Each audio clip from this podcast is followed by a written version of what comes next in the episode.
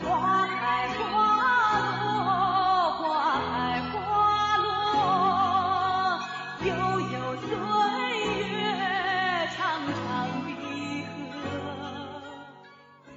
大家好，欢迎收听古典名著《封神演义》，作者徐仲林，演播者可燃冰。第三十四回，飞虎归州见子牙。话说黄衮西行军前请罪，西就是膝盖的膝，西行就是跪着走。见韩荣，口称犯官黄衮特来叩见总兵。韩荣忙答礼曰：“今老将军如此，有何见遇？”哎，说风凉话，有什么见遇？你不知道吗？对吧？很明显的事是来求情的，你还问有何贵干呢？黄衮曰：“黄门犯法，理当正罪，但有一事，望总兵法外施仁，法外施恩，法外施仁义，法外施仁。其总兵放此七岁孙儿出关，存的黄门一脉。”黄天祥是最小的，刚刚七岁。你放他出去，我们可以都死。留一脉，留一个血脉，别让我们断了香火。韩荣曰：“老将军此言差矣。荣居此地，自有关守，岂得徇私而忘君哉？这个绝不敢从命。”说我是奉天子的命在这守着的，我可不敢徇私。你这个答应不了啊！别想了。黄衮见韩荣不允，大怒。哎，老头恼羞成怒了，对二孙曰：“吾居元帅之位，反去下气求人，弃从兵不肯容情，吾公孙远投陷阱。”我堂堂的元帅之位，反过来低声下气，反去下气求人，低声下气来求人。你既然不肯答应，不肯容情，我们祖孙呐就自投陷阱。你随便吧，弄死我们。隋王韩荣帅府，自投囹圄，自己走到监狱里边了。这个老头啊，有点不明智。首先面对着连连的战败，想不出主意来，就会问啊，谁来出战呢？最后战败了呢，不想别的办法，先想用钱来买路，买不过又恼羞成怒，这个城府有点浅，然后自己还投进去。那你不想想吗？之前你的长孙黄天化可是来救过你们，你们可没人通知他来救，他就来了。那么这一次呢，你们通知不了，那黄天化是不是还能来救你们呀？至少存一份希望嘛！你带着两个孙子在外边也好有个接应，这可倒好。你自投罗网，别人想救你也增加了困难。黄飞虎见父亲同二子齐到，放声大哭。黄飞虎崩溃了，说：“得，姓黄的一个都没走了啊！”黄衮曰：“事已至此，悔之无益。”哎，他现在说的这个话倒显得很豁达，但是真的豁达吗？他是破罐破摔，破罐破摔和豁达是两码事。不说黄衮父子在灵雨悲泣，且表韩荣既得了黄家父子功勋，众官设酒与总兵贺功。韩荣当然高兴了，前边四关都没守住，哎，我到这儿一网打尽。这是功劳一件呐！韩荣正饮宴中间，乃商议解官点谁？押解的官员让谁去呢？解官押解的官员点谁？点派谁去？余话曰：“元帅要解皇家父子，末将自去，方保无虞。我抓到他们，我再押着他们去朝歌，这样呢就没有什么。”可担心的了。韩荣大喜，次日点人马三千，把黄姓犯官共计十一员，十一个人。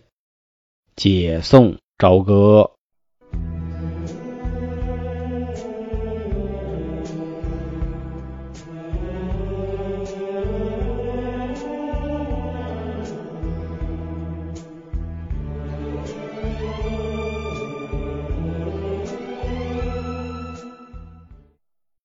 行八十里至界牌关关内军民一齐来看。无不叹息流涕。界牌关原来都是黄衮的手下，那这里边也隐藏了黄衮的另一面。虽然他有诸多的缺点，但是至少应该对界牌关的军民是不错的。所以大家看到他被抓呢，看到他一家子被抓呢，哎，都挺痛心的。且言乾元山金光洞有太乙真人闲坐碧游床，哎，这句话之前就出现过。太乙真人没事就坐在碧游床上修炼。忽心血来潮，袖里一掐，叹曰：“呀，原来皇家父子有恶。”这个心血来潮不是情绪突然上涌的意思，是。突然冒出了一个念头，相当于是灵光一闪，掐算一番，算到了皇家父子有厄，厄是厄运的厄，就是有难。急唤哪吒前来，哪吒到前，倒身下拜。好，哪吒现在可是个一丈高的大人了，他的年纪也应该长大了，因为距离他大闹陈塘关已经过去了不少年头。真人曰：“黄飞虎父子有难，你下山救他一番，送出泗水关。酒后，你与他一殿之臣，去救一救吧。以后你们都是同僚啊。”哪吒慌忙收拾，脚蹬烽火二轮，提火尖枪往穿云关来。哎，这儿用了个词是慌忙。哪吒慌忙收拾，为什么呢？第一反应是他着急，怕黄飞虎父子受罪，感同身受，我赶紧赶紧救他们。但是你仔细一想，他和黄飞虎父子没有交情，也不认识，他这种急迫的心情来自于哪里呢？好像只有这一个理由还不够坚定。那么另外的理由是什么呢？就是哪吒好久没下山了，终于有机会下山了，我赶紧去。赶紧别在这个无聊的地方待着了，我要出去风风光光玩他一玩，所以是慌忙收拾。哪吒行至穿云关落下，只见那碧香一支人马正行，那碧香就是那边哪吒随脚蹬烽火二轮，立于咽喉之境，立在咽喉要道上，由探视马飞报于余化。余化催动火眼金睛兽出营观看。好，余化的坐骑也是火眼金睛兽。之前打黄飞虎他们都没用啊，用的是战马。这次押解坐的是火眼金睛兽。这种动物也出现过好几次了。从黑虎和郑伦都用的是火眼金睛兽。余化问曰：“汝是何人？”哪吒答曰：“吾久居此地，如有过往之人，都要些买路钱。你今只送我十块金砖，我便放你过去。”哪吒一出场，场面就有意思。他不说来救人，非得逗他一逗，逗闷子。余化大怒，催开火眼金睛兽，摇方天画戟飞来直取。哪吒手中枪急架相还，哪吒乃先传妙法，把余化杀得力尽筋疏，眼一挤，扬长败走。哪吒力大无穷啊！前面说了，把余化打得力尽筋疏，力气都散尽了，筋骨啊也都瘫软了，疏散开了。哎，虚晃一挤，扬长败走。哪吒往前正赶，余化取出鹿魂幡，如前来拿哪吒，如法炮制，还想把哪吒拿下。哪吒只用手一招，便将鹿魂幡往豹皮囊中一塞。哪吒大手一挥，唰就直接把鹿魂幡给收到了手中，随即往自己背着的豹皮囊一塞，抢夺成功。羽化剑破了宝物，拨回走兽来战。好，破了他的功法，破了他宝物的功法，宝物被收去了，气的肯定是回来再跟他死拼呐。哪吒左手提枪挡架方天戟，右手记起金砖一块。哎，这个宝物再次出现了。哪吒之前可是用金砖打过他的二哥木吒，一砖头闷在了后心。哪吒可是拍板砖的祖宗啊！右手记起金砖一块，只见那砖落将下来，打得余化鞘中喷血，倒地，倒拖画戟败走，直接打得鼻子窜血，倒拖着画戟，就是表现他的狼狈的样子。拖拉着画戟就跑了。哪吒怕误了大事，不再追赶，随即以一块金砖打得重兵瓦解冰消，冰消瓦解，瓦解冰消，一砖把所有的官兵都打散了，各顾性命奔逃。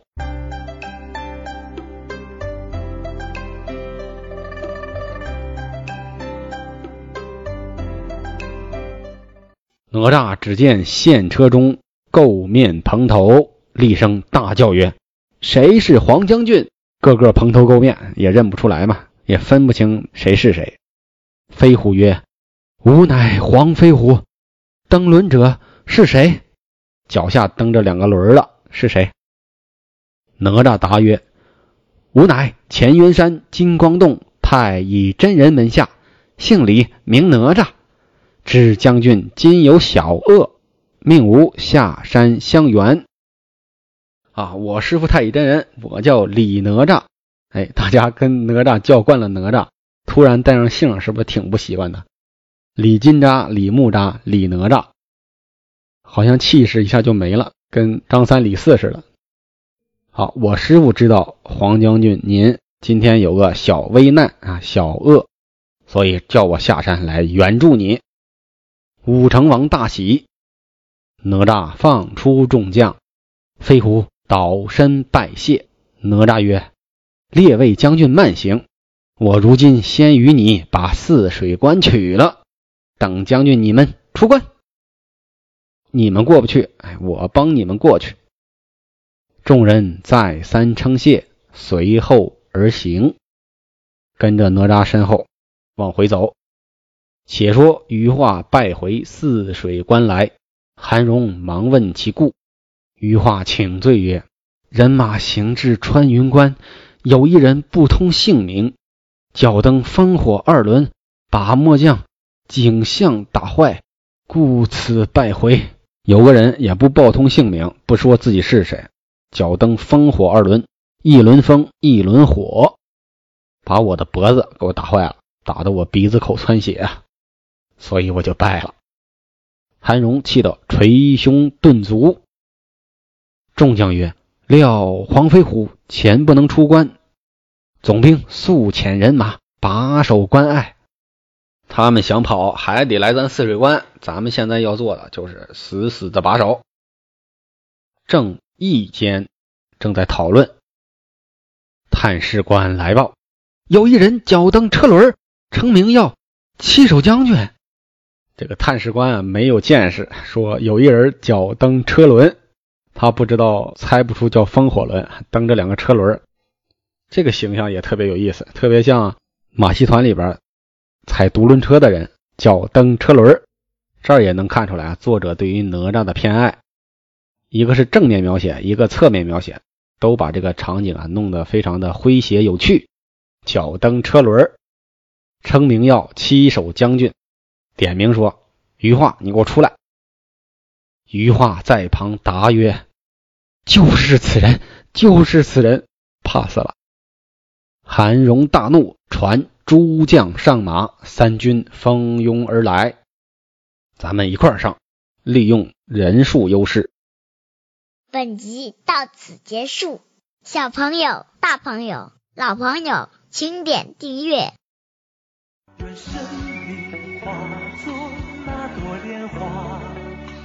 功名利禄全抛下让百世传颂神的逍遥，我辈只需都在世间潇洒。